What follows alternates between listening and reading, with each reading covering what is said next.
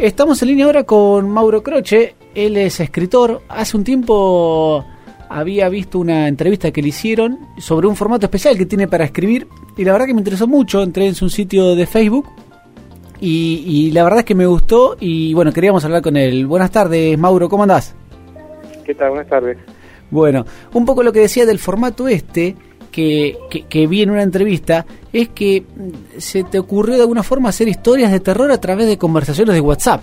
¿Cómo es eso? Bueno, eh, mirá, eh, la verdad es que hace rato estaba buscando un formato que llegara un poquito más a la gente de, las redes sociales, ¿no? Porque yo estoy publicando en forma online cuentos este, de hace rato, pero eh, veía que en, en, Facebook, por ejemplo, publicaron cuentos quizás no tenía tanta eh, tantas reacciones, todo eso. O sea, cuando uno entra a Facebook, es la realidad que cuando uno entra a Facebook, uno no entra para leer cuentos, para ver historias, uno entra a Facebook para ver fotos, ver algunos estados, este, un poco, como se dice, ¿no? Eh, entonces como que la gente se, publicaba algo y la gente dice, nada, pero esto, que, esto no es para, para, Facebook. Entonces, bueno, eh, traté de hacer algo más, eh, más moderno, ¿no? Que llamara la atención y que más moderno, ¿no? Que, que me llama la atención, ¿no? Que el formato de un celular, ¿no? O sea, también estamos con el celular en la mano eh, y también estamos diciendo historias, ¿no? A través de WhatsApp. Entonces, bueno, se me ocurrió hacer este, una historia contada eh, como si fuera una falsa conversación de WhatsApp, pero bueno, una historia ya con, este, digamos, eh, digamos, todos los elementos narrativos, ¿no? Ya presentes, ¿no? O sea, una, una introducción, un nudo, desenlace con personajes y bueno, tuvo bastante éxito en su momento. Este, eh, yo tenía yo tenía una página de Facebook donde, difundía mis, trabajos como escritor y fue esto fue en diciembre, ¿no? Yo tenía como dos mil seguidores y publico la primera historia de WhatsApp y paso de tener una semana a 80.000 seguidores, una cosa así. Impresionante. como que, bueno, tuvo bastante trascendencia eso, ¿no? Llamó mucha atención en su momento.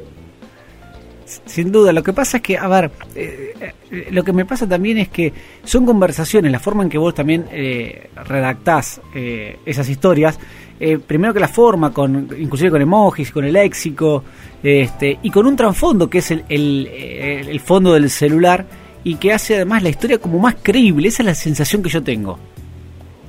Sí, sí, claro, hay una historia que se hizo súper viral, que es una historia de una chica que está dentro de un ataúd, se despierta dentro de un ataúd, eh, que estuvo en todos lados, estuvo en muchos medios.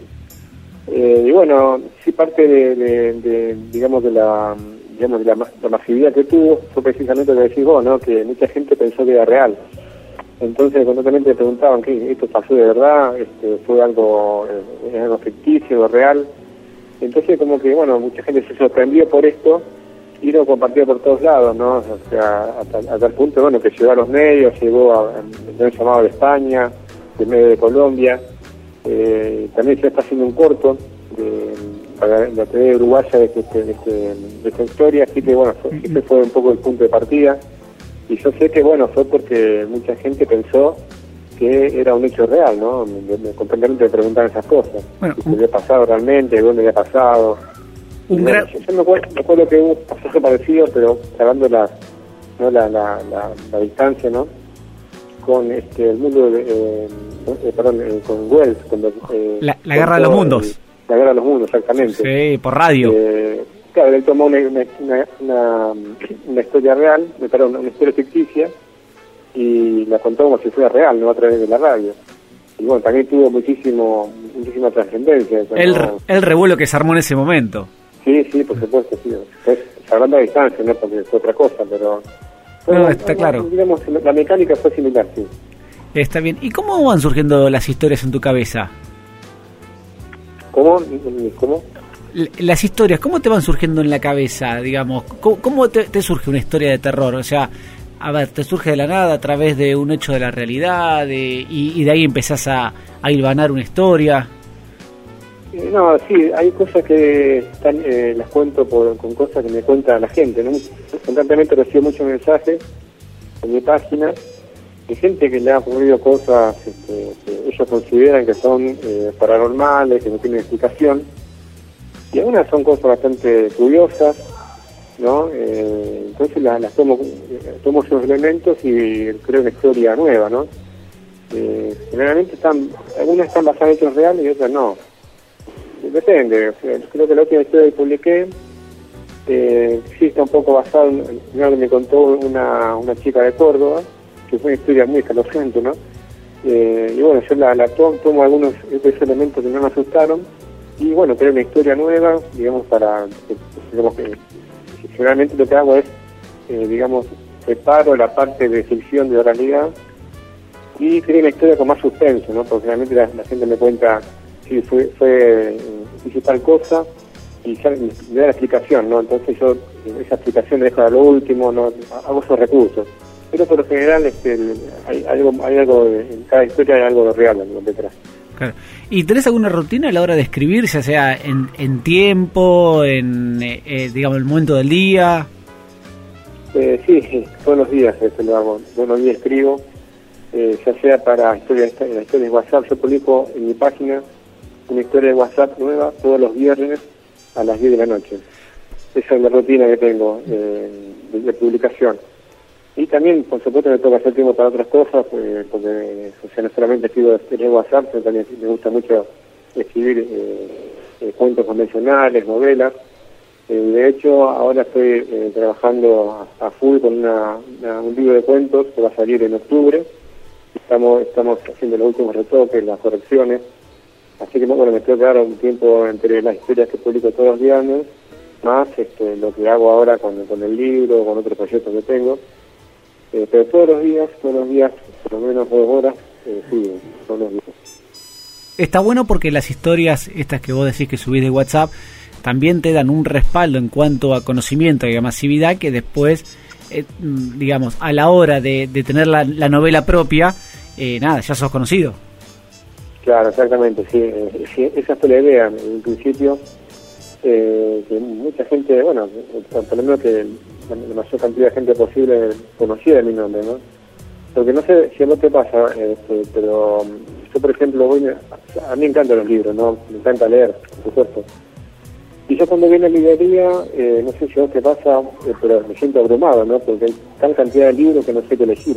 Sí, pasa, pasa. Eh, también como escritor me siento abrumado, porque, o sea, pienso, ¿por qué habiendo tantos libros la gente me va a elegir a mí, no? Entonces, un poco, bueno, pensé eh, una estrategia, está orientada a eso que vos decís, es como una especie de estrategia de marketing, que quiere decir. Eh, bueno, yo supongo que mucha gente que me lee, que en la página de Facebook, quizá algún día entra a una librería y va a, va a, ver mi nombre y va a decir, ah, mira, este tipo es escribe historia de, vamos a comprar el libro, no sé yo, vamos a dar una oportunidad a ver cómo, cómo escribe. Sin duda, y no solamente, no solamente que va a la librería y vea el libro, sino que vos, a través ya de tu página, ya puedes publicar el libro y la gente va a ir a la librería a buscar tu libro. Claro, sí, sí, exactamente, sí, sí. Habla de, de las cosas. Exactamente, sí. Eh, recordanos para, para los oyentes, a aquellos que quieran interesarse un poco más, eh, bueno, en Facebook te encuentran a través de Mauro Croce y también tenés un blog. Sí, un blog que es www 666 cuentos de terror.com. Ahí están todas mis historias. Eh, incluso hay una novela también, espero publicar el año que viene. Eh, ese, ese, blog este, lo, lo inauguré en 2003, el, en 2013 y el Facebook el año pasado. Está, está muy bien. Y mm, hace un rato me dijiste que, que te gusta leer mucho. ¿Qué, qué lees en general? A ver. ¿O, o qué escrituras te gustan? Eh, bueno, no, leo de todo, no, no, solamente de terror, sino leo lo que sea, ¿no? Incluso hasta novelas románticas he leído, porque todo el libro que me, llama la atención, que alguien me recomienda, eh, lo empiezo a leer. Pero ahora estoy leyendo, bueno, eh, uno de mis escritores favoritos, que es Stephen King, que, lo, o sea, son mi favorito desde era chico, ¿no?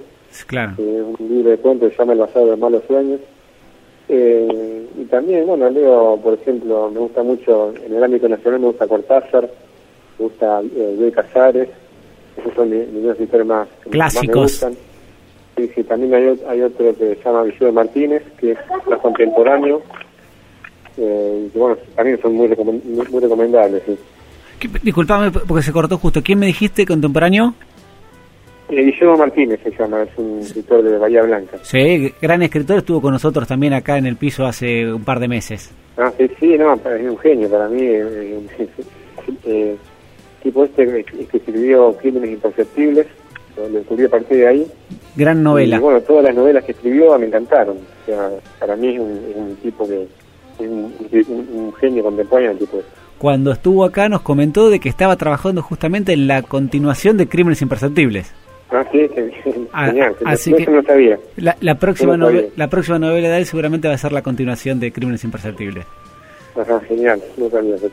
Bueno, eh, bueno, Mauro, te queremos agradecer por estos minutos. Eh, les recuerdo a los oyentes que quieren chusmear un poco lo que hace Mauro. Eh, en Facebook lo encuentran a través de Mauro Croce o si no su blog es www.666cuentosdeterror.com. Les recomiendo que, que, entren porque la verdad que son historias muy lindas, muy amenas, este, siendo de terror obviamente, pero digamos muy llevaderas de, de leer y que estoy seguro que les va a gustar.